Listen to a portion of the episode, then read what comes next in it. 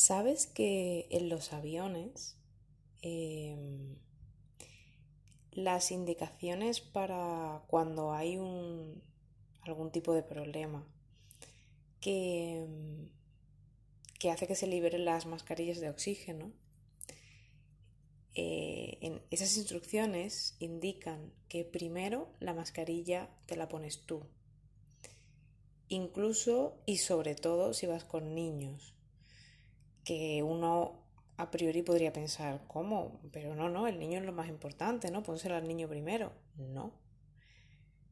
La, la indicación es póntela tú primero. Tú como adulto y, eh, como adulto y responsable, eh, te la pones, te estabilizas, estás tú bien y entonces es desde ahí que vas a ayudar tu hijo o, al niño con el que vayas. Y esto es un tema que,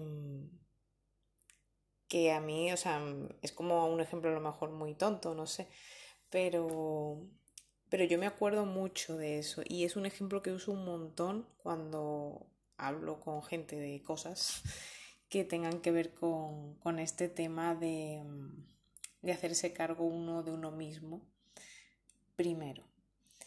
Y precisamente este audio va de eso, de que no te vacíes de ti por volcarte en los demás.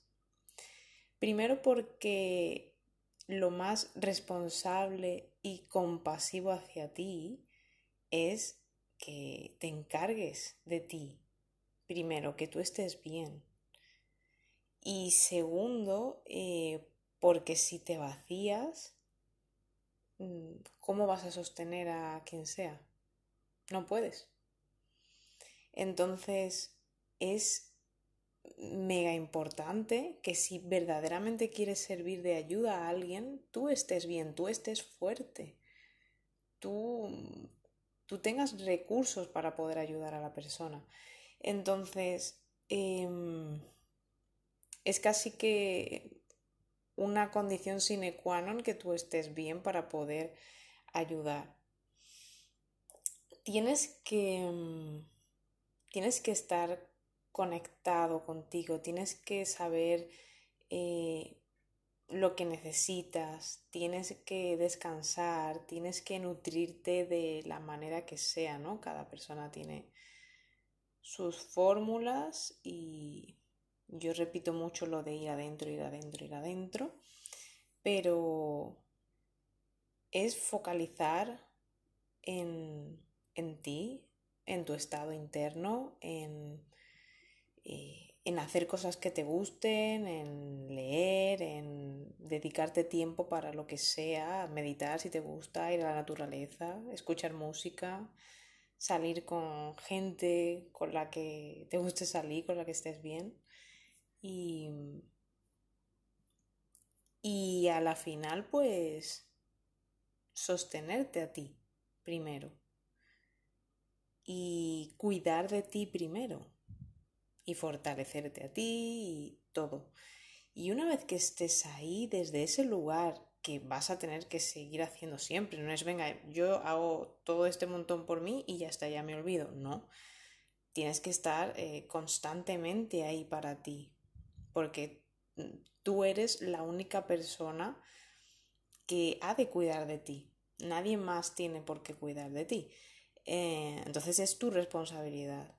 Y si, si además quieres ayudar, pues con más razón has de cuidar de ti. Y lo que sucede es que hay mucha gente que con esto de darse a los demás, darse a los demás, muy fácilmente se olvida de sí misma muy fácilmente se pierde, muy fácilmente desconecta de sus necesidades, de sus descansos, de sus gustos, de su todo, y entonces mm, lo pasa muy mal porque, claro, desde ese estado de extenuación, de, de, de estar seco, ¿no? ¿Cómo vas a sostener a otras personas? Es como que, te estás dando látigo, ¿no? Que estás ahí mm, de una manera súper mm, al límite. Entonces, lo más responsable y compasivo hacia ti es cuida de ti primero.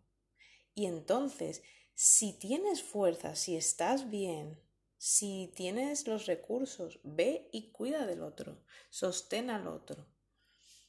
Y mm, ante situaciones en las que uno diga, es que no me queda de otra, que tengo que hacer eh, el esfuerzo por cuidar de esta persona, porque es que no puede, porque tal, vale, pero haz el mismo esfuerzo por sostenerte a ti también. De la misma manera que pones a la otra persona como prioridad, ponte a ti como prioridad.